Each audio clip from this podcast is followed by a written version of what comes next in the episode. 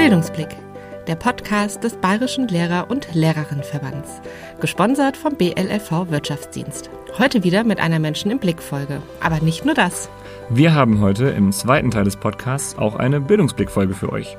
Wir beschäftigen uns heute mit Ortszuweisungen bei Lehrkräften in Bayern. Im ersten Teil der Folge könnt ihr die Geschichte von Christina und Dominik hören, die einen kreativen Weg gefunden haben, mit der fehlenden Planungssicherheit umzugehen, nämlich einem Tiny House.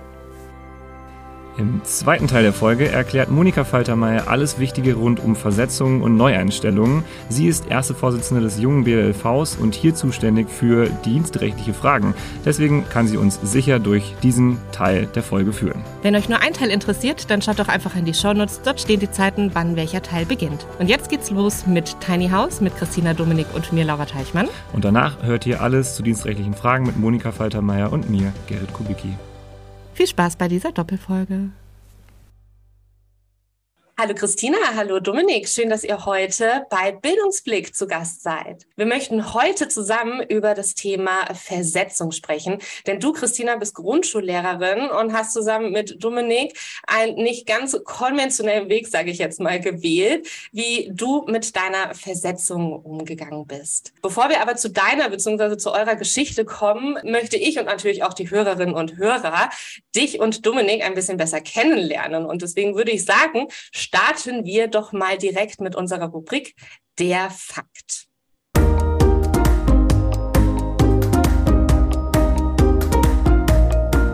Der Fakt. Ja, mein Name ist Christina Schober. Ich bin Grundschullehrerin, aber nicht nur das, sondern ich bin auch ausgebildete Orgel- und Harmoniumbauerin. Das ist super spannend. Wie kommt man dazu, so einen Beruf zu ergreifen? Ja, tatsächlich ist es so, dass mein Vater eine Orgelbaufirma daheim hat. Der ist Orgelbaumeister. Und ich habe mir nach dem Abi gedacht, ich würde jetzt gerne mal was Handwerkliches machen. Und weil ich ja musikalisch bin, möchte ich jetzt mal behaupten, habe ich mir gedacht, schlage ich den Weg ein und habe dann auch die Ausbildung fertig gemacht und war sogar die Beste aus Bayern. genau.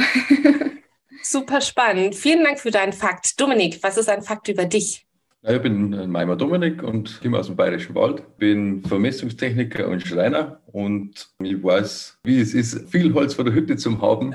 Nicht nur deswegen, weil ich mit einer Frau im Theater gespielt habe, sondern weil wir auch im Garten relativ viel Holz durch die Steinerei quasi haben. Vielen Dank. Ich glaube, die Hörer und Hörerinnen hören schon, woher du kommst. Äh, wir haben hier zwei wunderbare Gäste mit ein bisschen Dialekt. Bin sehr froh, dass ich mittlerweile ähm, Bayerisch auch ganz gut verstehe. Von daher äh, bin ich bestens vorbereitet nach meiner Zeit in Passau auf diese Folge hier. Jetzt, wo wir einen ersten Eindruck von euch beiden bekommen haben, ähm, können wir mit unserem Thema starten. Christina, wir haben es ja schon gesagt, oder du auch, du bist Grundschullehrerin. Magst du uns verraten, warum du dich für diesen Beruf und auch für die Schulart entschieden hast? Vor allem, weil es ja auch jetzt nicht dein erster Beruf ist, wie wir jetzt gehört haben. Ja, tatsächlich war es so, nachdem ich die Ausbildung als Orgel- und Harmoniumbauerin abgeschlossen habe, hat mich eine Bekannte beziehungsweise sehr gute Bekannte, meine Patentante, die hat darauf aufmerksam gemacht, Mensch, Christina, du würdest ja als Grundschullehrerin super passen. Also das, das wäre doch was für dich. Und habe dann auch tatsächlich in der Zeit, äh, wo ich in Linda am Bodensee gewohnt habe, mich auch mit vielen Lehramtsstudierenden getroffen ähm, und habe gemerkt, Mensch, das, das könnte echt passen. Und habe dann auch eben gedacht, Grundschule ist, denke ich, für mich am besten, weil mit den Kleinen, da kann ich es recht gut. Und ähm, ja, so kam das dann, dass ich mich für die Grundschule entschieden habe oder für das Lehramt. Und dann ging es los, dass ich in Passau dann aufgenommen wurde. War dir bei der Wahl des Lehramtsstudiums schon klar, dass es dir passieren kann, dass du nach dem Studium bzw. nach dem Ref irgendwo in Bayern hin versetzt werden kannst? Ja, also das war mir auf alle Fälle klar. Okay, und wie war das bei dir, Dominik? Du bist ja kein Lehrer, aber wusstest du, wenn Christina sich für den Beruf entscheidet, dass es sein kann, dass sie irgendwo hin versetzt wird? Naja, wir haben uns erst kennengelernt, wo die Christina quasi schon im Referendariat war. Und von dem her war sie ja damals noch im Heimatlandkreis mehr oder weniger eingesetzt. Aber es war schon klar, dass das leider nicht so weiter funktionieren kann, sondern dass man halt eben irgendwo rund um München, Oberbayern quasi stationiert wird. Und äh, von dem her haben wir dann natürlich auch einige Gespräche geführt, wie wir das weiter konstruieren oder eben miteinander dann zusammenbringen, dass das dann trotzdem funktioniert. Und ihr beide habt dann gemeinsam einen Plan geschmiedet, wie ihr mit der Ungewissheit umgeht, nicht zu wissen, wo Christina dann hinkommt und habt dann beschlossen, ihr baut zusammen ein Tiny House. Dominik, magst du uns vielleicht mal erzählen, was ein Tiny House eigentlich ist und wie ihr auf die Idee gekommen seid, sowas zu bauen? Ich habe schon länger daran spekuliert, mir selbst ein Tiny House zu bauen. Ich wollte mit dem mehr oder weniger auf meine Walz gehen sozusagen und wollte das halt nicht mit einem also nicht ursprünglich machen, wie man es halt macht, nur mit, äh, mit Stecker und äh, per Fuß sozusagen, sondern wie gesagt, ich wollte halt ein bisschen weiter rundum kommen und halt meine Stationen mit meinem eigenen Haus sozusagen abfahren. Auch aus dem Grund, dass man einfach seine Visitenkarte dann dabei hat als Schreiner. Habe ein Jahr lang mein Tiny House spekuliert und geplant und natürlich hat das dann Christina auch mitbekommen und durch das, dass dann die Versetzung immer näher gerückt worden ist, haben wir dann immer definiertere Pläne geschmiedet. Und die Christina hat dann irgendwann gesagt, ja, es war doch auch eine coole Geschichte, dass man das Tiny House quasi für sie baut, weil man dann, wenn man wieder versetzt wird, das Ganze auch wieder mitnehmen kann und nicht jetzt halt irgendwo eine Stange voll Geld für Miete ausgeben. Dann haben wir sozusagen angefangen, eben ihr Tiny House zu planen also ein ganz anderes Konzept ist, als mein Tiny House. Und wir haben eine, also beziehungsweise wir haben eine Philosophie gehabt, dass man sagt, naja, wenn wir mir ein Haus bauen, dann möchte man natürlich so gut wie möglich auf erneuerbare oder nachwachsende Rohstoffe gehen. Also haben wir natürlich wieder beim Holz gelandet und haben wir dementsprechend halt von den heimischen Hölzern sozusagen geschaut, was ist, was ist auf Lager sozusagen, was liegt im Garten bei mir und wie können wir was konstruieren, dass es erstens funktionell ist, aber natürlich aber auch wohnlich, dass es halt auch lebenswert ist. Also wir wollten jetzt keine Schuhschachtel in dem Sinn, sondern wir wollten tatsächlich halt wirklich ein Haus, wo man wirklich auch ja, drin leben kann, nicht nur wohnen kann. Mhm. Und vor allem für dich, Christina, ja auch wichtig, dass du ja darin auch arbeiten kannst. Ne? Also es ist ja auch für dich nicht nur Wohnort, sondern ja auch Arbeitsort. Als Lehrkraft hat man ja auch einfach viele Aufgaben, die man noch zu Hause zu erledigen hat. Wie fühlt sich das für dich an, in so einem Tiny House zu leben? Hast du da genug Platz? Wie groß ist denn das Tiny House eigentlich überhaupt? Es ist neun Meter lang und drei Meter breit. Und für mich war es tatsächlich sehr wichtig, dass ich einen großen Schreibtisch habe. und habe aber jetzt so das Arbeiten an sich mehr in die Schule verlagert. Da ja alle Lehrkräfte wissen, wie viele Ordner man dann mit der Zeit ansammelt, habe ich das jetzt tatsächlich die letzten Monate so gehandhabt, dass ich viel in der Schule arbeite und wenn ich jetzt irgendwas nur mit nach Hause genommen habe, dann war das tragbar.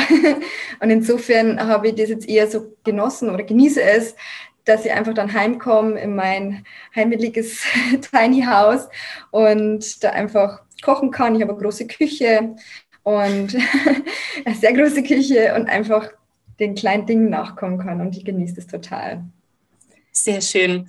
Ich würde noch mal ein bisschen zurück auf den Zeitpunkt kommen, wo es so drum ging, wohin kommst du nach deinem Referendariat? Du hast dein Referendariat geschafft. Das Schuljahr hat sich dann so langsam dem Ende zugeneigt und dann kommt ja irgendwann der Brief, der sagt, okay, da gehst du jetzt hin. Was stand bei dir denn letzten Endes in deinem Brief und wie hat sich das für dich angefühlt? Also ich muss dazu sagen, ich habe tatsächlich nicht meine, also meine Heimat angegeben, weil es wäre ja dann Niederbayern gewesen. Ich habe schon gewusst, ich komme nach Oberbayern, weil eben keine Kinder ledig ähm, und habe bewusst Landkreise ausgewählt, wo ich gesagt habe, ja, das, das glaube ich, das könnte alles hinhauen mit dem Tiny House, sprich Erding, Rosenheim, Traunstein, Mühldorf eben. Und es war dann tatsächlich so, ich habe dann den Brief Mitte August bekommen. Das war mitten in der Bauphase unseres Tiny Houses. Und mein Papa rief mich an, hat mir den Brief vorgelesen. Ich dachte erst, dass er mich veräppeln will, aber es stand tatsächlich München Stadt drin. Und da hat es mir ja tatsächlich den Boden unter den Füßen weggerissen, weil ich das erst gar nicht glauben konnte. Ich war dann an dem Tag, das war so ein bisschen schwierig alle, für alle Beteiligten und war total ja, hilflos irgendwie, weil ich nicht wusste, jetzt baue ich extra ein Haus, das ich irgendwo hinstellen kann, also in der Hoffnung, dass ich dann Platz finde, eben am Land und nicht in München Stadt habe mich dann auch gleich connected im Social Media Bereich äh, mit so Tiny House Vereine in München, habe ihnen meine Situation geschildert und habe eben schon ein bisschen Hoffnung gehabt, dass ich was finde. Aber es war tatsächlich so, puh, also es war einfach so ein bisschen, man schwebte da ein bisschen so der, oder hing in der Luft, weil ich einfach nicht gewusst habe, wie geht es jetzt eigentlich weiter. Und ich weiß nicht, der Dominik kann vielleicht dazu auch noch was sagen, weil das war natürlich, beide haben wir da ein bisschen gelitten unter der Situation. Ich weiß nicht, weil heiß, äh, das war so ein einschneidender Tag, weil, weil gerade an diesem Tag auch der Rohbau zum Aufstellen war. Also wir haben ja schon alles vorgefertigt von Wände äh, und der Hänger ist äh, fertig gewesen mit der ganzen Dämmung und so weiter. Und irgendwann im Nachmittag um drei haben wir dann beschlossen, okay, jetzt stellen wir die Wände auf und um halb vier oder vier ruft dann der Wolfgang, also der bei Christine ihr Papa an und sagt eben, äh, dass die Christine auf München Mitte kommt.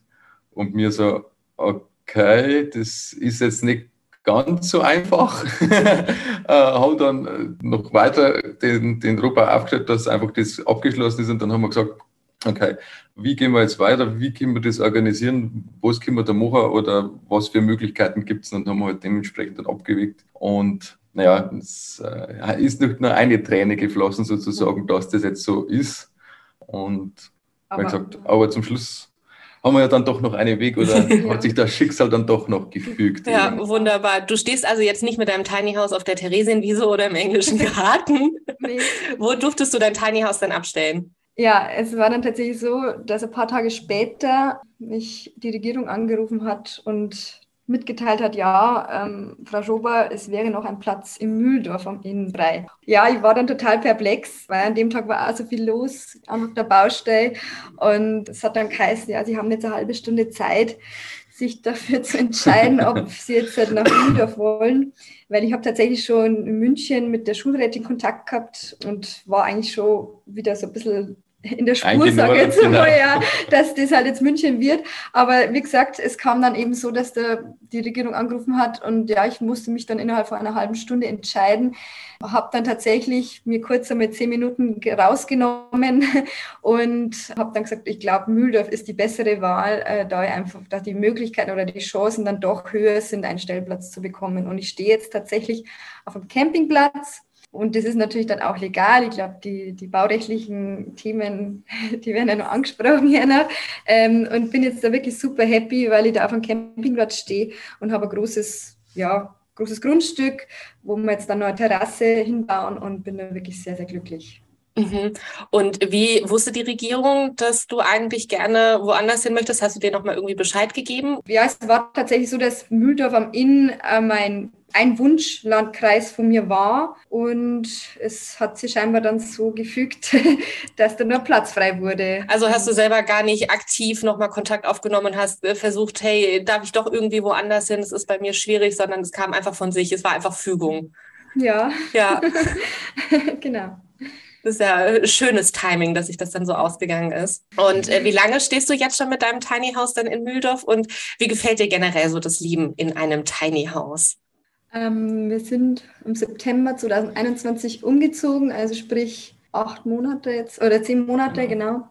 Und ja, es war tatsächlich so im Winter, man, man lebt so ein bisschen mit den Jahreszeiten ich habe gemerkt, natürlich, es wurde dann immer früher dunkler und ich habe dann auch eine vierte Glas gehabt. Also ich habe ziemlich viel zum Arbeiten und Korrigieren gehabt. Und es war dann schon so, man, man kam nach Hause und es war dann alles sehr gemütlich, aber man lebt so ein bisschen mit den Jahreszeiten, weil ich habe gemerkt im Frühjahr und wo dann die Tage auch immer länger wurden, dass man den Raum draußen auch noch mitnutzen kann. Und man merkt dann einfach, wie wie fröhlich man dann wird, also fröhlicher. Genau.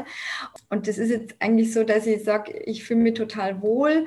Und wenn man eben den Platz draußen auch noch nutzen kann, dann hat man noch mehr ein bisschen eine größere Wohnfläche. Man hört die Vögel zwitschern und es ist sehr, sehr romantisch. Aber im Winter, da hat man schon gemerkt, es ist dann ein kleiner Raum, es wird früher dunkler und das Arbeitspensum war jetzt auch nicht wenig. hat ein bisschen auf die Stimmung gedrückt, sage ich jetzt einmal. Aber im Großen und Ganzen ist es sehr, sehr heimelig. Mhm. Und würdest du jetzt nach fast einem Jahr, sage ich jetzt mal, in einem Tiny House sagen, du würdest nochmal diese Entscheidung treffen? Ja, schon. Sehr schön, sehr schön. Und Dominik, du warst ja maßgeblich daran beteiligt, dieses Tiny House zu bauen.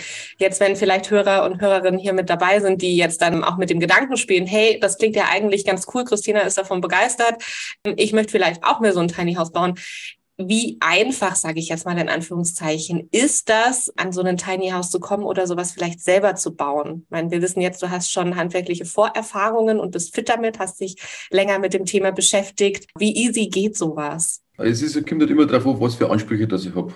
Also natürlich kann ich halt ein relatives einfaches Tiny House bauen. Ich sage mal eher Wohnwagen ähnlich. Dann ist natürlich nicht zu viel Technik drin und auch nicht diese Ausstattung, was wir jetzt haben, bei Heizung, Sanitär, Duschen und so weiter und so fort. Also wie gesagt, wenn man es selber bauen möchte, dann würde ich äh, demjenigen schon empfehlen, dass er ja, sich ein gutes Team zusammenschaut, also von Zimmerer, Holzbauingenieur eben zwecks der Statik zu berechnen über Elektriker und äh, Spengler. Wie gesagt, das sind einige Arbeiten da, wo man selber Hand anlegen kann, aber es gibt da einige Arbeiten da, wo man, ich sage mal, besser die Finger davon lässt, weil es einfach am Schluss nicht schön ist, wenn man sich viel Arbeit macht und dann irgendwo ein Rohrbruch ist, weil dann ist mehr Schaden, was es wert ist, mehr oder weniger. Von dem her würde ich sagen, kann man selber bauen, aber auch bei uns irgendwo für unser Tiny House dann so 1500 bis 1700 Stunden Arbeitsstunden quasi tatsächlich auch reingesteckt, was wir eben nebenbei noch fabriziert haben am Wochenende oder in die Ferien. Ist nicht ohne. Wir haben ein Jahr gebaut an unserem Tiny House. Wir wollten es natürlich auch schick haben. äh, muss man schon sagen, es geht einfacher natürlich. Aber wie gesagt, wenn man, wenn man sich entscheidet, glaube ich, muss man einfach darüber nachdenken, was ich brauche und wie ich es brauche oder wie ich es gern haben möchte. Also muss man doch ein bisschen eine Begeisterung für das Thema Tiny House haben und in, in dem Thema wirklich drin sein. So wie ich das jetzt rausgehört habe, ist das ja schon dann so ein bisschen vergleichbar, einfach wirklich wie mit einem kleinen Hausbau. Komplett. Ja, total. Ja. Also man ja. muss halt alles denken und es ist halt einfach wirklich ein Haus, nur halt klein, in Kleinformat. ja. Ich habe mir das nämlich auch nicht gedacht, da will ich eben nur anschließen an Dominik, dass man so viele Entscheidungen dann wirklich treffen muss, weil ich habe losgelegt mit dem Grundriss und das ist ja schön zu planen, wo will ich mein Bett hin und wo kommt der Schreibtisch hin, aber dann so die Fensterhöhen bestimme. Also ich habe ja tatsächlich das jetzt alles so auf meine Größe angepasst und ich bin halt wirklich nicht der größte Mensch. Ich bin nur 1,60 Meter groß und habe tatsächlich alle Höhen, ob das die Tischhöhe oder die, die Arbeitsplatte ist von der Küche, alles auf meine Größe angepasst und auf diese Gedanken bin ich halt am Anfang gar nicht gestoßen, weil diese Entscheidungen fügen sich halt dann entsprechend. Also das ergibt sich dann. Mhm. Und wissen deine KollegInnen an deiner Schule, dass du in einem Tiny House wohnst oder auch deine Schülerinnen und Schüler? Ja, ich habe das tatsächlich ganz offen kommuniziert. Ich habe das sogar auch gleich beim ersten Anruf im Schulamt, als ich mich dann damit vorgestellt habe, dem Schulrat gesagt. Er war dann tatsächlich auch ganz begeistert und hat schon gemeint, ja, und da gibt es noch einen Campingplatz, da könnten Sie sich hinstellen. Und als ich mir die Schule angeschaut habe und auf meine Schulleitung getroffen habe, die waren da auch wirklich sehr, sehr entspannt und auch meine Kolleginnen und Kollegen sind das alles sehr offen und sehr interessiert. Manche haben mich auch schon besucht, weil sich das teilweise manche gar nicht vorstellen können, auf so mhm. kleinem Raum zu leben. Aber ich muss sagen, ich bin, ich habe hier wirklich sehr positives Feedback bekommen und einfach eine Offenheit dafür. Ach cool, wir haben die Schüler und Schülerinnen reagiert. Da kann ich mir vorstellen, vor allem in der Grundschule, dass da vielleicht ganz witzige Antworten kommen. Ja, tatsächlich habe ich das meinen SchülerInnen auch kommuniziert und auch am Elternabend, am ersten Elternabend, weil ich, ich habe ja dritte Klasse dann bekommen und habe dann tatsächlich auch da schon nachgefragt, ob es Eltern gibt, die einen Stellplatz für mich wüssten. Also ich habe wirklich jede Möglichkeit genutzt, um einen Stellplatz ja, zu ergattern. Und meine SchülerInnen, ja, die fanden das auch ganz witzig und so auf kleinem Raum zu leben oder beziehungsweise, dass ich halt jetzt auf so kleinem Raum lebe. Und jetzt haben wir tatsächlich letzte Woche gerade einen Maßstab gemacht und da haben wir dann so einen Grundriss vom Haus gehabt, vom Bibus Haus, von dem Mathebuch. Und dann habe ich einer gesagt, Schatz her, so habe ich mein Tiny House geplant. Ich habe mit dem Grundriss angefangen und habe da meine Räume geplant und dann haben sie ausrechnen müssen, wie groß ist der Raum in Wirklichkeit und äh, sehen so einmal so diesen Bezug, der ganz wichtig ist und die finden das eigentlich alle ganz toll. Super schön. Jetzt wissen wir, dass du gerade auf einem Campingplatz stehst. Wie läuft es denn so organisatorisch, wenn ich jetzt ein Tiny House habe und ich möchte irgendwo hingehen? Kannst du das als offiziellen Wohnsitz anmelden? Wie funktioniert das? Also in Deutschland oder beziehungsweise jetzt in Bayern ist es tatsächlich erlaubt. Also wenn der Campingplatzbetreiber zustimmt, dass man mit einem Tiny House ja, dort wohnen darf und man kann dann auch einen Wohnsitz anmelden und organisatorisch, ich weiß nicht, willst du noch hinaus auf ob mit Wasserwechsel, Stromanschluss oder? Zum Beispiel, ja, ganz genau. Also oder einfach, ob ich es überhaupt in Deutschland überall hinstellen darf oder müssen das ausgewiesene Flächen sein? Ich finde, man stellt sich das immer so ein bisschen romantisch vor. Ich mhm. stelle mein Tiny House einfach mitten ins Nichts und bin dann ganz autark und. Ja, also ganz so ist es nicht. Die Bauordnungen gerade in Bayern, sieht natürlich ein Tiny House noch nicht vor. Da gibt es ja noch keine Formblätter dafür. Von dem her hat das immer alles auch mit Genehmigung zu tun. Also gerade wenn ich halt immer einen Stellplatz suche, der wo jetzt kein Campingplatz ist, also wie gesagt, am Campingplatz ist relativ einfach die ganze Sache, weil es ja behandelt wird wie ein Wohnwagen in diesem Sinne. Und man darf ja auch offiziell in einem Wohnwagen leben oder wohnen. Wenn das Ganze auf ein Grundstück geschieht oder gerade in so Neubaugebiet oder so weiter, dann sind einige Gemeinden in, äh, in Bayern sehr offen dafür, dass man eben diese alternative Wohnform unterstützt und eben tatsächlich auch extra Tiny House Parzellen ausgewiesen werden, die wo halt dann eben quadratmetermäßig kleiner sind. Das Weitere ist halt dann mit der Bauordnung und den Bauvorgaben, wie das in diesem Neubaugebiet oder auch im Wohngebiet dann zu handeln ist, was für Fenster muss ich einbauen, was für Dachform muss ich haben und wie gesagt, dementsprechend kann es da natürlich zu Komplikationen führen, weil ein Tiny House halt nicht immer in die Norm passt. Und, und Strom und Wasser und so weiter beziehst du dann jetzt dann über die Anschlüsse vom Campingplatz? Genau, also wir haben das so konstruiert, dass es sowohl als auch möglich ist, also sobald sozusagen wir einen, einen, festen Standpunkt haben, kann man das, hat der Tiny House dann auch tatsächlich irgendwo fest hinstellen. Wie gesagt, jetzt ist es ja gerade noch auf Abruf, dass wir den nächsten Umzug, die nächste Versetzung quasi mitmachen. Und von dem her mit dem Gartenschlauch wird der Wassertank gefüllt, gelangt dann ungefähr eine Woche, oder Christina? Ja, ja, je nachdem, ob ich dann auch noch wasche oder so. Genau, also, also wie gesagt, wir haben eine Liste und, und wie gesagt, Abwassertank, das ist immer so im, im Pensum, mhm. dass man sagt, ähm, dauert ungefähr eine Viertelstunde, eine halbe Stunde, sodass man das alles auffüllt, alles ablässt und dann hat man wieder für eine Woche einen, Ruhe sozusagen. Wenn es dann mal mhm. fest wo steht, kann man da einen festen Anschluss auch dran machen und dann fließt der Tank halt einfach durch und man ja. braucht sich nicht drum kümmern.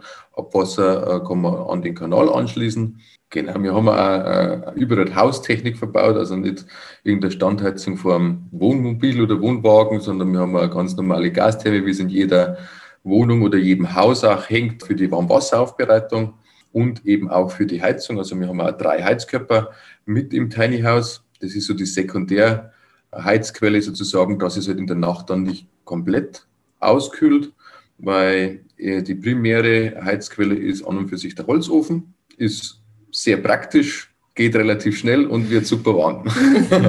und ist auch noch gemütlich und sieht schön aus wahrscheinlich. Genau. Ja. Genau, genau. Macht eine ganz gute Atmosphäre und wie gesagt, durch das, dass wir unser ganzes Tiny House natürlich aus Holz gebaut haben, ist da auch natürlich einiges an Abfallholz entstanden. Ja. Und bis jetzt hat schüren wir quasi noch mit dem Abfallholz vom Tiny House und nächstes Jahr äh, schauen wir dann, was von der, der Schreinerei an Abfällen noch da ist, dass wir mhm. da keinen, keinen extra Zukauf haben. Das klingt echt super, super spannend. Ich habe noch eine letzte Frage für euch, beziehungsweise würde euch gerne noch gerne das letzte Wort geben.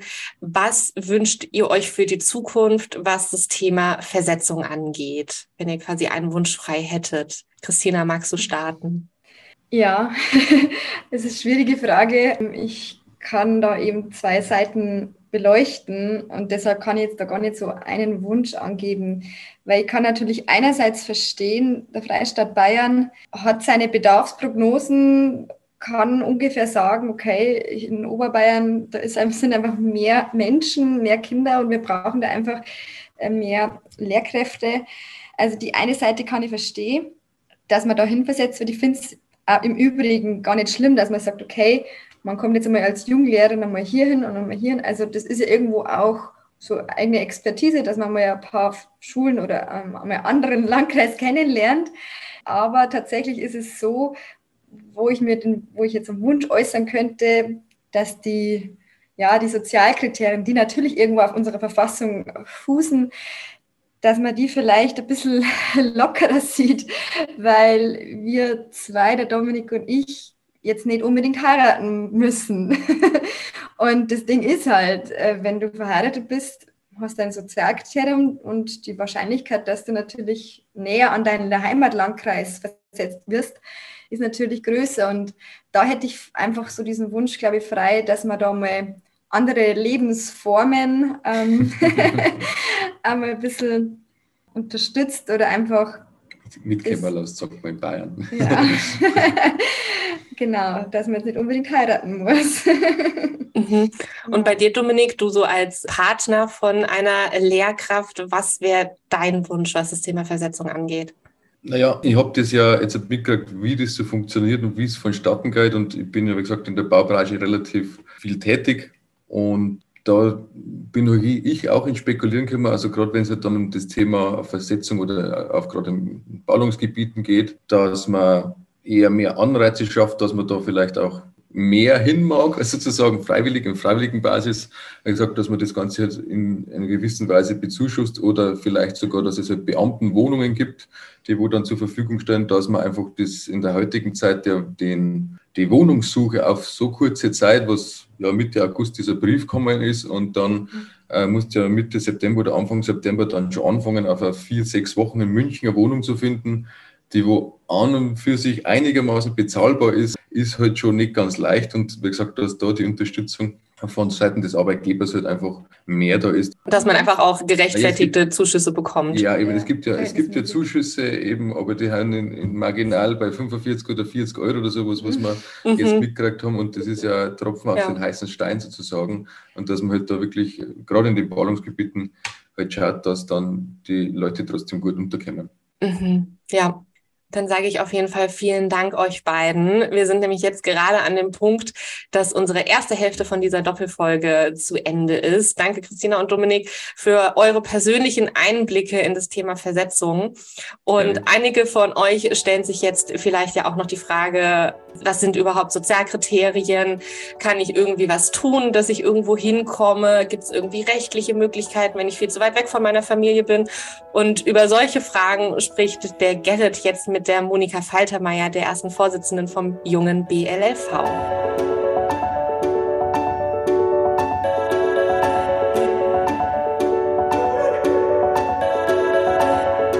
Danke, Laura, und hallo Moni. Schön, dass du da bist beim Bildungsblick.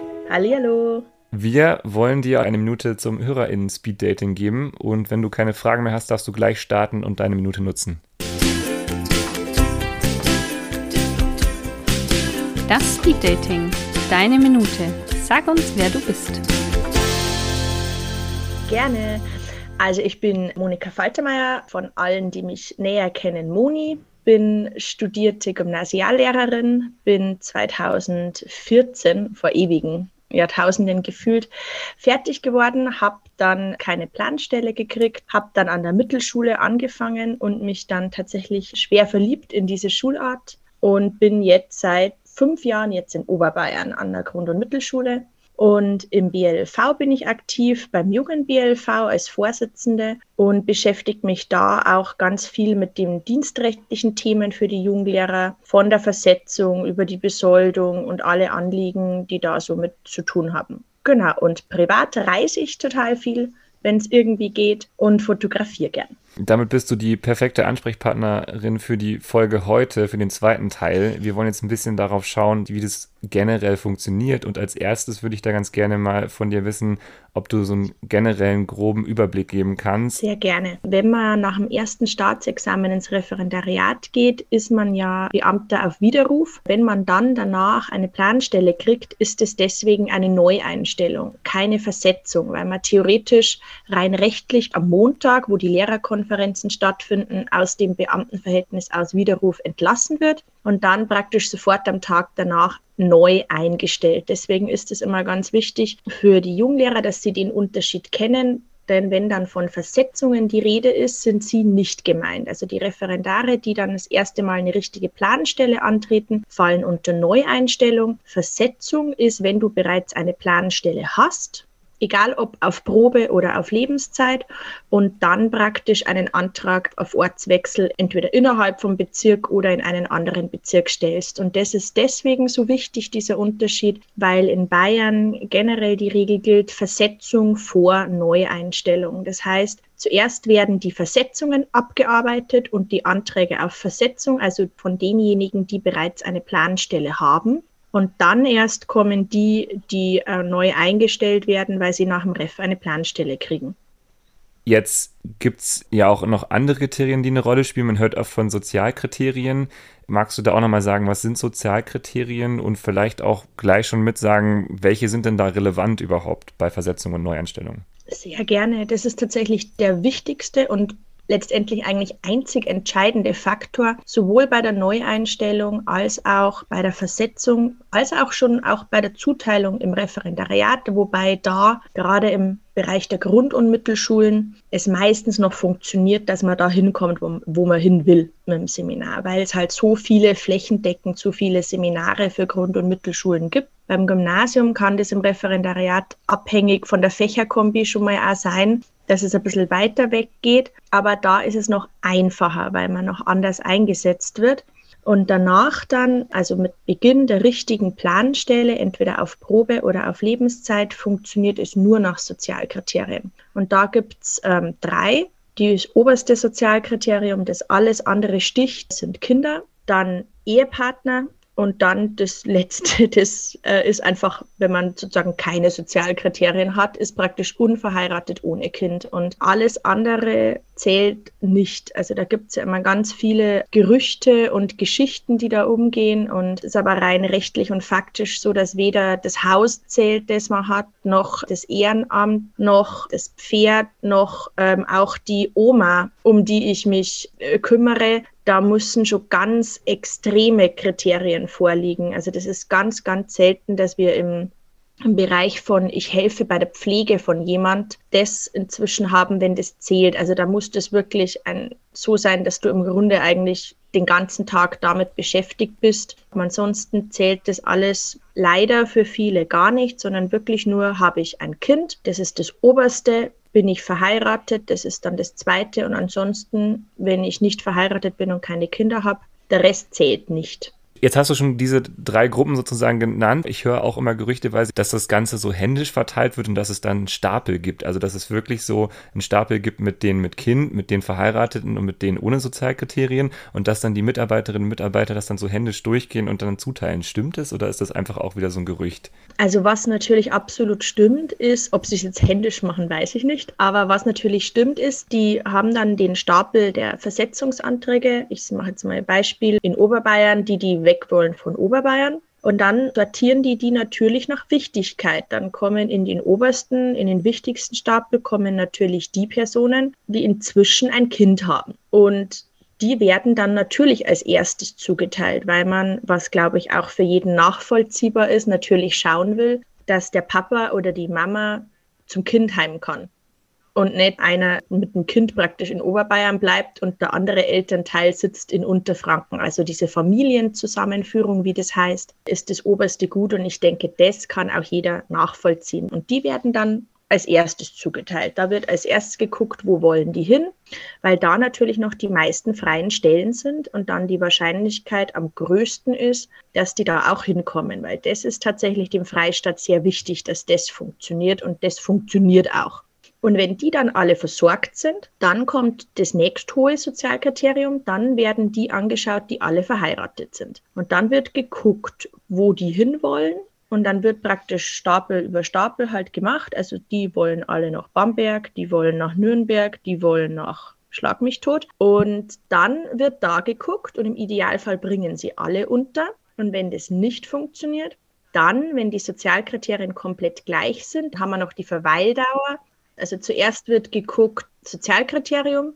Aber wenn ihr das komplett gleiche Sozialkriterium habt, dann wird auf die Verweildauer geguckt. Also wenn der eine jetzt seit fünf Jahren in Oberbayern ist und der andere im ersten Jahr, dann darf der mit fünf Jahren heim, was ja irgendwie auch Sinn macht, wenn der zumindest seit fünf Jahren da gegen seinen Willen, sage ich jetzt mal, ist. Und dann wird da ausgesiebt. Und wenn die dann auch alle verteilt sind, dann kommen die, die nicht verheiratet sind und keine Kinder haben. Und da ist es halt dann in vielen Fällen so, bei bestimmten Bezirken, dass da halt dann nur noch ganz wenige Plätze frei sind oder teilweise keine mehr. Manchmal aber auch ganz viele. Wir hatten auch Jahre, wo ganz viele heimgekommen sind. Und das sind die Versetzungen, die werden als erstes abgearbeitet und die, wenn fertig sind. Dann wird erst geschaut bei der Neueinstellung von den Refis, die jetzt fertig geworden sind, wo die hinwollen. Aber da ist natürlich auch so, dass die Verheirateten und die mit Kindern in einem extra Stapel sind. Also das ist klar. Und jetzt hast du auch schon gesagt, das ist ja auch nochmal ein wichtiger Punkt zu wissen, wenn klar ist, dass man dagegen seinen Willen ist, dann macht man das dadurch klar, dass man dann rechtzeitig auch die Versetzungsanträge stellt, um zu signalisieren, man möchte gerne weg. Oder gibt es noch einen anderen Weg? An sich ist es ja sowieso bei den Anträgen auf die Neueinstellung, wenn wir das jetzt mal nehmen, so, dass du ja verschiedene Bezirke angibst und dann gibst du ja Wunsch 1 und Wunsch 2 und Wunsch 3 an und dann ja unten praktisch, und wenn ich dann aber nach Oberbayern komme, das ist inzwischen schon voreingefüllt, ist immer ganz nett, dann sollst du bitte angeben, wo du da in Oberbayern hin willst. Ab dem Moment beginnt deine Verweildauer. Das ist auch immer so ein Gerücht, das umgeht, dass das erst zählt ab dem ersten Moment, wo ich einen Versetzungsantrag stelle. Das stimmt überhaupt nicht sondern einfach ab dem Moment, wo, da, wo du da hingekommen bist, obwohl jetzt dein Erstwunsch Mittelfranken war, fängt es an zu laufen. Das ist jetzt im Grundmittel- und Förderschulbereich so. Ist es im Gymnasial- und Realschulbereich ähnlich? Verweildauer im Gymnasium ist an sich genauso, nur beim Gymnasium ist es halt ein bisschen schwieriger. Du kannst nicht einen Bezirk angeben und dann sagen, hier sind die fünf Landkreise jetzt für die, wo, wo ich gern hin will, sondern du musst ja konkret Schulen angeben beim Gymnasium. Und da hast du aber halt dann dafür den Vorteil, dass dich auch Schulen anfordern können. Das ist halt bei Grund- und Mittelschule deutlich schwieriger und weniger wert wie beim Gymnasium. Gymnasium. Und wenn du den dann auch angibst, kann das natürlich einfach deine Chancen ein bisschen erhöhen. Aber letztendlich wird trotzdem erstmal geguckt, wenn sich zeitgleich jemand bewirbt mit Kind, der dahin will, dann kommt der dahin, unabhängig davon, ob die Schule dich angefordert hat oder nicht. Jetzt sind wir auch schon so bei den unterschiedlichen Schularten gewesen. Können wir da vielleicht auch nochmal die unterschiedlichen Zeiträume für die Schularten schauen? Also wann kann ich jetzt, das ist ja auch äh, dieser bibbernde Moment, wann sind denn da so die Zeiträume, wann kann man denn damit rechnen an den verschiedenen Schularten, dass man Bescheid bekommt, wo es hingeht? Also beim Gymnasium, da kann ich mich noch selber so gut erinnern, das kommt jetzt bei dir dann bald. Da ist dann dieser magische Tag an der Schule, wo man schon weiß, heute kommt die Staatsnote. Und da ist es halt der Vorteil, dass es in der Regel dann schon sehr konkret ist, weil ja die Schule du angegeben hast. Also das ist jetzt im Seminar. Und bei Grund- und Mittelschulen ist es so, da sind die Seminarleute tatsächlich teilweise deutlich später dran, weil es in der Regel so ist, dass man die Versetzung, also für die schon fertig, ich sage jetzt mal fertigen in Anführungszeichen Lehrer, die kriegen das normal so vorletzter Schultag, letzter Schultag, also relativ spät. Das ist dann oft wirklich schwierig für die Leute, manchmal auch schon zwei, drei Tage vorher. Und dann die Zuteilung für die Referendare, die kommt dann meistens in den Ferien. Also es wird immer geguckt, dass man es schafft, dass es Anfang August ist. Aber da ist es halt dann oft noch ein bisschen unspezifisch. Also da weißt du dann Mittelfranken und dann, wenn du Glück hast, schon deinen Schulamtsbezirk und das ist super, weil dann kannst du da schon anrufen und sagen, hey, ich komme zu euch und dann können die dir vielleicht schon sagen, hey, wo würdest du denn hinwollen oder wir würden dich da und da schicken wollen. Ein bisschen schwieriger ist es immer bei München, da dauert es teilweise dann sehr lange, bis sie ihre konkrete Schule wissen. Aber das äh, ist immer relativ ferienlastig, das Thema dann aber auch wichtig, damit nochmal aufzuräumen, damit die Leute wissen, worauf sie sich einstellen können und was da auf sie zukommt. Jetzt hast du auch schon gesagt, es gibt jetzt äh, Schularten spezifisch so, der Begriff Oberbayern ist schon aufgefallen. Also es gibt äh, Orte, die beliebt sind, wohl bei bestimmten Schularten noch nicht beliebt sind. Magst du da noch so ein bisschen kurz einen Überblick geben? Sehr gerne. Und tatsächlich ist es vor allem Grund- und Mittelschulen, bei Gymnasien ist es wieder völlig anders. Und auch bei Grund- und Mittelschulen gibt es Ausnahmen, zum Beispiel die Schulpsychologen, die werden in der Regel immer auch wenn sie in Oberbayern bleiben wollen, oft woanders hingeschickt. Das liegt einfach daran, wo die Ausbildungsinstitute sind. Aber prinzipiell ist es tatsächlich so, rein rechnerisch, Oberbayern hat die meisten Schüler und in Bayern wird ja zugeteilt nach Bedarf. Deswegen ist es einfach so, dass ein großer, großer Teil der Referendare, wenn sie fertig sind, zum September nach Oberbayern beordert werden, wenn sie nicht eben äh, Kind haben oder verheiratet sind. Und wir hatten aber auch schon Jahre, da haben dann in der Oberpfalz so viele geheiratet, dass sogar Verheiratete nach Oberbayern gegangen sind.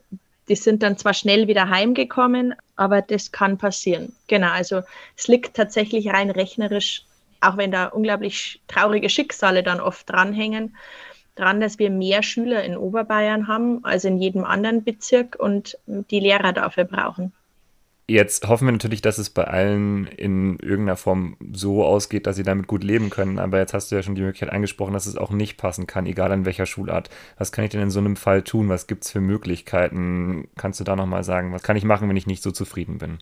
Was man im Vorhinein schon machen kann, was ich äh, allen ganz, ganz dringend raten würde, wenn ich Referendar oder Referendarin bin, Grund- und Mittelschule jetzt, und ich habe keine Sozialkriterien, das heißt, ich habe keine Kinder und ich bin nicht verheiratet, dann ist es einfach taktisch klug, tatsächlich davon auszugehen, dass du nach Oberbayern gehst. Und das heißt jetzt nicht, dass ich dann nicht trotzdem angeben kann, ich würde gern in Mittelfranken bleiben, aber so ein bisschen sich selbst dann versuchen wieder, ähm, ich sage jetzt mal, ein bisschen Kontrolle zu kriegen und zu sagen, okay, dann mache ich mich aber jetzt mal schlau, wenn ich schon nach Oberbayern muss, was gibt es da für Schulamtsbezirke, die für mich besser sind als andere? Und da rate ich einfach allen, auch wenn du nicht nach Oberbayern willst, gib an. Weil wenn du nichts angibst, heißt das für, bei der Zuteilung, es ist dir egal, wo du in Oberbayern hinkommst.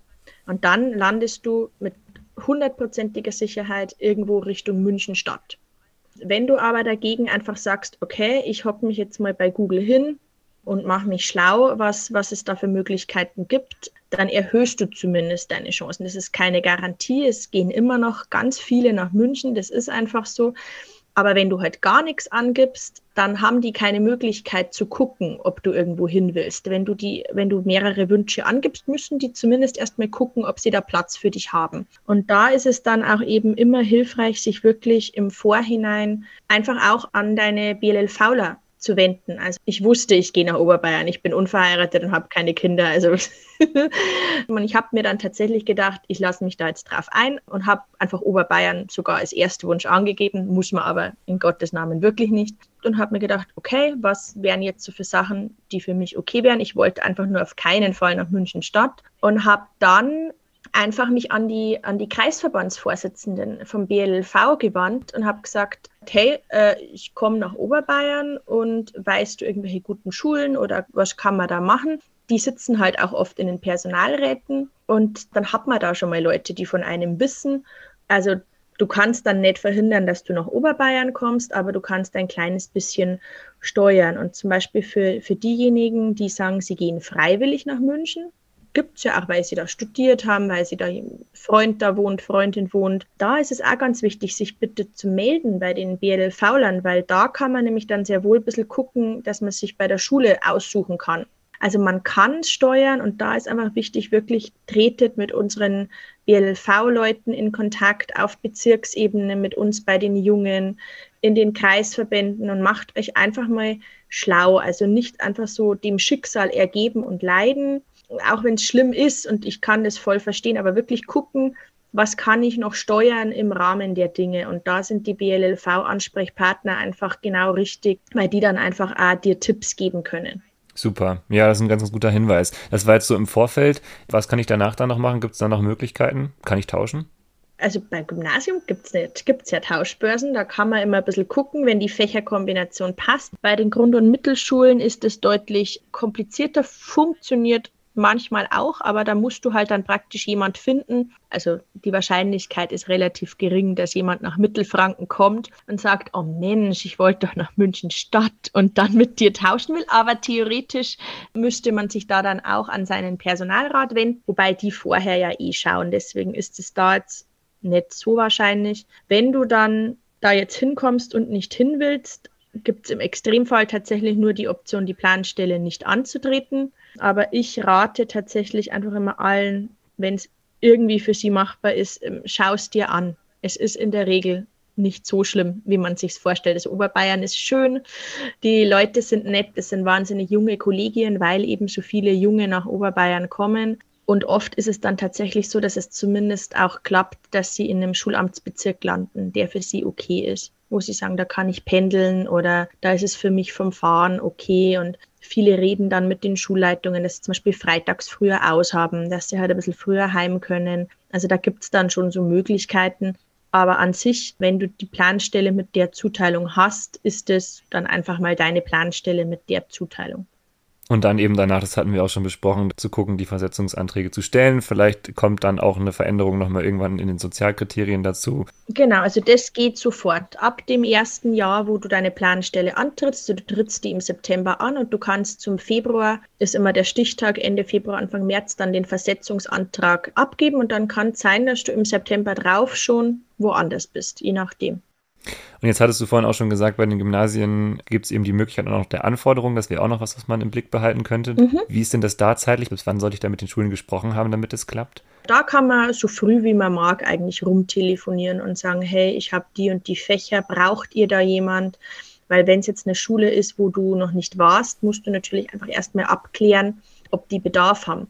Weil wenn du jetzt, ich sage jetzt mal, zehn Schulen angibst und keine dieser Schulen hat faktisch dann im September Bedarf für deine Fächerkombination, dann waren diese Angaben für nichts und du bist sozusagen dann freiwillig. Weil die sich dann nicht denken, oh, er wollte aber so gerne Richtung Nürnberg, sondern dann ist halt nichts mehr da. Das heißt, je konkreter ich da örtlich bin, desto wichtiger ist es wirklich da auch anzufragen, ob die deine Fächerkombination überhaupt brauchen und da ergibt sich eben dann oft, dass die sagen, ja, schau doch mal vorbei, dass man sich ein bisschen kennenlernt und wenn das dann gut funktioniert, dass die dann sagen, wir würden dich zumindest auf jeden Fall schon mal anfordern. Und wenn du dann die Schule auch noch mehr angibst, dann sind die Chancen schon mal relativ gut, wenn die Sozialkriterien die gleichen sind wie bei anderen. Ja, super. Also mir gibt es auch nochmal so ein bisschen Sicherheit. Ich bin ja jetzt selber in der Situation, dass es dann gut sein kann, dass ich irgendwo lande, wo ich jetzt nicht mit rechne erstmal. Auch schon zu wissen, was sind die nächsten Optionen, wie kann ich dann auch wieder äh, gucken, dass ich dann irgendwo anders hinkomme. Also auch hier mit auf dem Schirm zu haben, dass es dann auch Optionen gibt, wenn man erstmal an einem Ort ist. Genau. Jetzt hast du auch schon viel dazu gesagt, wie das so individuell ist. Und jetzt wäre noch meine Frage, was der Verband politisch auch langfristig sich überlegt. Kann man dieses Problem jetzt zum Beispiel mit Oberbayern oder dieses generelle riesige Konstrukt Versetzungen und Neueinstellungen, gibt es da irgendwie Ideen, Vorstellungen, wo sich der Verband auch politisch für einsetzt, wo man sagt, das sollte sich in Zukunft auch langfristig ändern, damit es besser funktioniert? Das ist ein ganz spannendes und komplexes Thema, weil diese Sozialkriterien an sich jetzt was sind, wo wir zum Beispiel sagen, die finden wir gut, prinzipiell. Also auch wenn das natürlich für den Einzelnen dann total bescheuert ist, dass der jetzt dann nach Oberbayern muss, aber dass zum Beispiel natürlich eine Mama mit Kind nicht wegkommt von daheim. Also das können wir ja nur gutheißen als Verband. Und dann sagen viele oft, sie finden das so unfair, dass jetzt Ehe zählt und Partnerschaft nicht. Und das kann ich auch total verstehen. Mhm. Aber da ist es halt rein rechtlich so, an irgendwas müssen sie es ja festmachen. Also weil behaupten, dass ich einen Freund habe, ich sage es jetzt mal ganz böse, kann ja jeder. Mhm. Und wie staffelt ich es dann? Ist dann jetzt drei Jahre zusammen und wohnt zusammen mehr wert als fünf Jahre zusammen, aber wohnt nicht zusammen? Mhm. Es ist so eine rechtliche Problematik und da macht es tatsächlich dann, auch wenn es nicht für alle vom Empfinden gerecht ist, aber Sinn zu sagen, okay, wir brauchen irgendwas, was rechtlich greifbar ist. Und was ist rechtlich greifbar? Naja, das ist Eheschließung. Mhm. Von dem her ich wüsste keine anderen, die mehr Sinn machen, weil Schnitt macht keinen Sinn. Das wäre ja Wahnsinn, dann würden ja ganze Familien auseinandergerissen werden teilweise. Aber was, was halt dringend notwendig ist, es ist ja kein Geheimnis, dass wir in Oberbayern mehr Schüler haben und dass da der meiste Bedarf ist. Und was man halt langfristig aus meiner Sicht, jetzt ist meine Meinung, andenken sollte, ist einfach, dass man sagt, dann müssen halt in Oberbayern mehr Lehrer ausgebildet werden. Also weil alle, die ich kenne, wenn man so guckt, wenn es um diese, wo will ich hin Sachen geht, die wollen entweder in die Ecke, aus der sie kommen, wo sie aufgewachsen sind, oder in die Ecke, wo sie studiert haben, wo halt jetzt der aktuelle Freundeskreis ist. Und das ist ja auch menschlich absolut verständlich. Und da liegt einfach, glaube ich, das Problem, dass wir in, in Oberbayern zu wenig Universitäten haben für den Bedarf, den es gibt, die Lehrer ausbilden. Ich glaube, das wäre der einzige Ansatzpunkt, den wir haben, weil daran, dass es mehr Schüler gibt in Oberbayern, werden wir nie was ändern. Und wir werden halt nach Bedarf eingeteilt. Was ich persönlich auch noch viel besser fände, ist, wenn man das Direktbewerbungsverfahren ausbauen würde, weil ich das halt auch für die Schulentwicklung so sinnvoll fände. Weil Schulentwicklung kannst du ja an der Schule nur betreiben, wenn da Leute sind, die da sein wollen. An meiner Schule ist es so, wir haben jedes Jahr 12, 13 neue Lehrer. Das macht Schulentwicklung wahnsinnig anstrengend weil jedes Mal, wenn die sich eingearbeitet haben, sind die wieder weg und sei es ihnen von Herzen vergönnt. Und da, wenn du halt einfach sagen könntest, die Schulen schreiben aus für bestimmte Kompetenzen, Inklusion, Digitalisierung und dürfen mehr ausschreiben. Und dann können sich da Leute wirklich ähm, aufgrund ihrer zusätzlichen Qualifizierung hinbewerben und dadurch ein bisschen gucken. Das fände ich einen sehr sinnvollen Weg, wo sowohl die Lehrer als auch die Schulen gewinnen. Aber ansonsten ist es tatsächlich einfach so, dass ich der festen Überzeugung bin, wir brauchen mehr Ausbildungsstätten ähm, in, in Oberbayern, damit mehr Leute in Oberbayern bleiben wollen. Also anders wüsste ich nicht, wie es funktionieren sollte, weil das so viele Kinder in Oberbayern sind, das werden wir nicht ändern. Hm. Und damit hast du einen ganz, ganz wichtigen Punkt gemacht, der, finde ich, oft in der Diskussion ja auch vergessen wird, zu sagen, es hat ja auch wirklich Konsequenzen für die Qualität der Bildung, wenn dann da Leute sind, die wissen, sie wollen da nur zwei, drei Jahre sein, dann setze ich mich ja nochmal ganz anders ein, als wenn ich an der Schule bin, wo ich weiß, da will ich jetzt die nächsten 30, 40 Jahre bleiben, will mich hier einrichten, will mich engagieren, einbringen, auch im Ort irgendwie vernetzen und so. Das ist ja eine, auch ganz andere Synergieeffekte für die, für die einzelne Schule. Also das ist ja auch nochmal ein Punkt, der sich ja auch wieder auf Bildungsqualität auswirkt. Also ganz, ganz wichtig auch, ja. Ich glaube, wir haben jetzt einen ganz guten Rundumschlag gemacht. Glaubst du, es gibt noch irgendwas Wichtiges? Habe ich irgendwas vergessen? Ich hoffe nicht. Ich glaube nicht. Ich überlege. Das Wichtigste ist einfach wirklich nur, dass man einfach realistisch seine Chancen einschätzen muss. Und so sehr mir die Einzelschicksale da wirklich auch manchmal das Herz brechen, wenn ich mit denen telefoniere, es bringt halt nichts, sich einzureden, dass das Pferd was bringt, weil es bringt einfach nichts. Du kannst es angeben und es bringt nichts und die Oma, für die du zweimal in der Woche einkaufen gehst, zählt leider auch nichts. Menschlich ganz viel, aber in der Versetzung nicht. Und sich da wirklich einfach realistisch einzuschätzen und sagen, okay, wie sind meine Chancen und dann wirklich geht auf eure BLLVler zu. Wie kann man jetzt den BLV erreichen oder wo wendet man sich am besten hin, wenn es da noch Fragen gibt? Kann man dich direkt kontaktieren? Wer ist der Ansprechpartner, Ansprechpartnerin? Also für die Junglehreraanliegen bin das tatsächlich ich, aber ich vermittel dann auch oft einfach weiter an die zuständigen Kreisverbände und Vorsitzenden in München Stadt zum Beispiel jetzt mal. Aber an sich für die Junglehreraanliegen gerne bei mir. Wenn es jetzt ansonsten jemand gibt, der jetzt zuhört und sagt, ich bin kein Junglehrer mehr, aber ich habe trotzdem Fragen. Auf der BLV-Seite gibt es immer bei Dienstrecht und Besoldung sind auch nochmal die ganzen Ansprechpartner und die Kreisverbandsstruktur sieht man dann da. Also wer in den Bezirken die Ansprechpartner sind, wer ist Bezirksvorsitzender, wer ist Kreisvorsitzender und da einfach in den Kontakt gehen, ist so der Idealfall. Oder auch ansonsten in der Telefonzentrale anrufen beim BLLV, also weil die gucken dann auch nach und können dann eben gleich erkennen, ist es ein Junglehreranliegen, dann werden die auch zu mir verwiesen oder verweisen dich dann an den jeweiligen Bezirk mit Kontaktdaten also wenn jetzt jemand sagt, ich finde es auf der Homepage nicht und ich bin aber jetzt kein Junglehrer mehr, dann einfach in der BLV-Zentrale anrufen und die suchen euch dann auch den richtigen Ansprechpartner raus. Perfekt, dann packen wir die Telefonnummer in die Show und das heißt, da findet ihr nochmal alles, was ihr braucht. Super, dann hoffen wir natürlich und drücken die Daumen für alle, die jetzt warten, zittern, bibbern, dass es so gut ausgeht, wie, wie es eben geht. Und hoffentlich nicht vergessen, dass sie trotzdem endlich Lehrer sind. Dass man das auch trotz allem nicht vergisst, dass man jetzt endlich, endlich nach den ganzen Hackeleien und manchmal Atrizereien jetzt einfach fertige Lehrer oder Lehrerin ist und sich darauf auch einfach ein bisschen freuen. Oder aufs Referendariat freuen kann. Ja, wenn man endlich aus der Theorie raus in die Praxis kann, einfach das auch immer im Blick halten. Ich weiß nicht, wie es dir geht, aber das hat mir schon immer viel Power gegeben. Absolut. Ich freue mich jetzt auch drauf, dass ich dann prüfungsfrei in den Lehreralltag starten kann. Prüfungs- und kontrollfrei, zumindest äh, ja, die meiste genau. Zeit. Genau. Also ähm, alles Gute an euch da draußen. Vielen Dank fürs Zuhören. Ähm, dir vielen Dank, Moni, dass du da warst und hier ähm, alles mit uns geteilt hast, deine ganze Expertise bereitgestellt vielen hast. Vielen Dank für die Einladung. Und dann dir einen guten Sommer auch. Ebenfalls. Lasst es euch gut gehen. Tschüss. Tschüss.